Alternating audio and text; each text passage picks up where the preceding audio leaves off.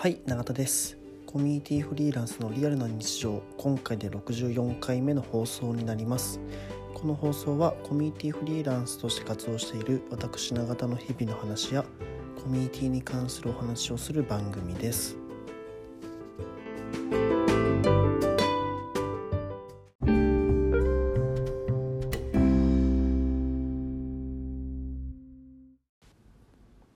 はい、えー、僕がやってている和製サロンというオンラインサロンですね、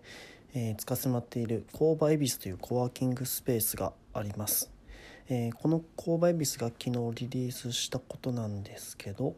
えー、コミュニティグロースメンバー制度というものが始まりました。事実的にはもう始まっていましたですね。でこれはどういうものかっていうと実際のこの工場恵比寿を利用している方とこの工場恵比寿とですね何かしらコミュニティ形成とかこの工場恵比寿の価値をどんどん上げていくことに対して一緒に何か取り組みましょうという、えー、メンバーシップ的な制度ですね。で僕ら和製サロンでもこのコミュニティグローサーとして、えー、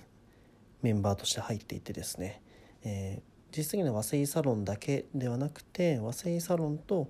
あと一緒にライドメディアデザインん？さん合ってますかね？でと一緒に、えー、やってます。で僕ら何やってるかっていうと、えー、オンラインの動画配信についての、えー、グローサーですね、えー、僕らももう事業としてスタートしている、え、ライブ配信の、えー、事業なんですけどじゃあこのライブ配信がどういうふうに、え、この購買ビスとして、え、活用できていくのかっていうのですね一緒に模索していきましょうというふうにやっております。まあ、こういうコロナの状態じゃなければ例えばそのリアルイベントの時にですね、え、同時にライブ配信もしつつ、えー、それもただライブ配信をやるだけじゃなくてなるべくその質の高い配信をやっていきましょうとそう一眼レフを僕らは4台4台ですね、えー、所有してスイッチャーもあったりするので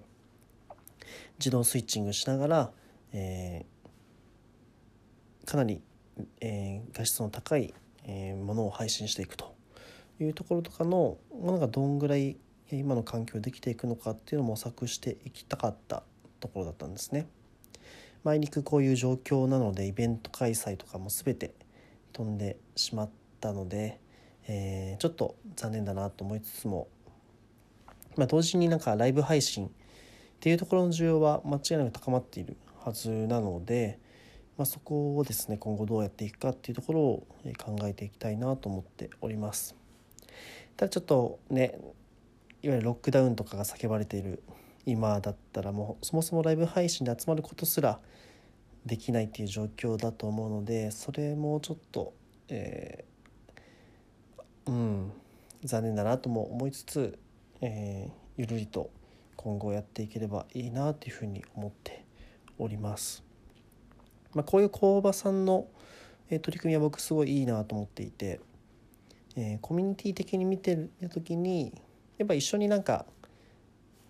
えー、て言えばいいんでしょうね取り組んでいける、え、状況をいかに作れるかっていうのはその運営側のかなり大事な視点だと思うんですよね。ただなんか一緒にやりましょうよっていうのは簡単なんですけど、えー、じゃあそれで本当に向こうもやりたいと思ってくれるのかどうかっていうのはまた別の話ですよね。だったらなるべく向こうもやりたいと思ってもらえるような環境を作っていく必要があるなとで工場さんだと、まあ、今回のこのコミュニティグロースメンバー制度というものがですね、えー、いい一つの環境を作ったんじゃないかなというふうに思うんですね。だから忘れちゃいけない視点としてはコミュニティに入ってくれたからといってその彼らが必ず協力してくれるもんでもないですよっていうめちゃめちゃ当たり前なことなんですけどそこは勘違いしちゃいけないなとは常々思いますね。だコミュニティのその価値を考えていくと、ね、やっぱ競争とか呼ばれるわけじゃないですか。でやっぱ競争ってものがもうめちゃめちゃもう広まってますけどだから競争するのが当たり前みたいに捉えちゃうともうそんなことは絶対ないので、まあ、そこだけはもう何でしょう、えー、忘れちゃいけない当たり前なんだけど大事な視点なのかなというふうにも思うんですね。だったらその競争しやすいような環境をじゃあどう作るのかっていうところをしっかり考えなきゃいけないしそのためのコミュニケーションも積み重ねていく必要があると思っています。はい、まあ、ある意味なんかねそのこうだって当たり前みたいなことってもう本当に存在しないからそのそううんなんて言えばいいんでしょうね。えっと存在しないからだからこそ、えっと、一つ一つ積み重ねていかなきゃいけない。っていうのが本当に今の時代の今の時代っていうか何でもそうだと思いますけどね、えー、強制力っていうのももうほとんど働かない時代だと思うのでじゃあいかに相手に自然とやりたいと思ってもらえるかっていうコミュニケーションができるかっていうスキルはめちゃめちゃもう求められてると思うんですよね。これはコミュニティマネージャーだけじゃなくて組織のマネジメントも含めありマネジメントと呼ばれることをやる人たちっていうのは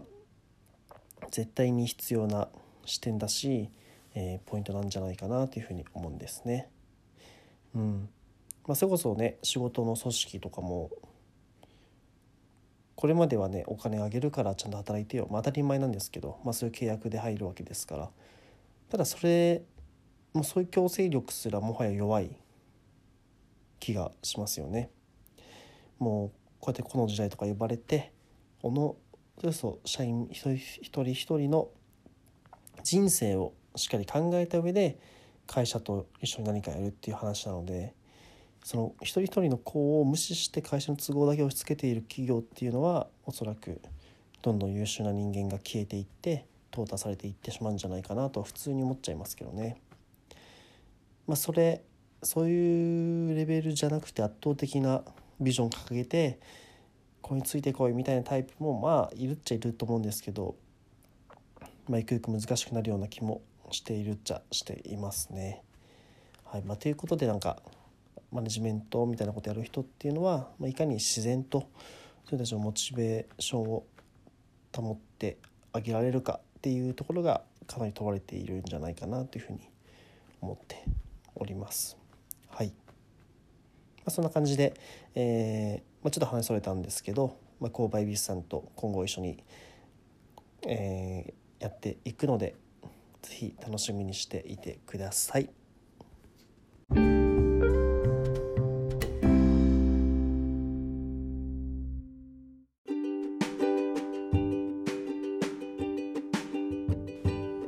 はい、えー、コミュニティフリーランスのリアルな日常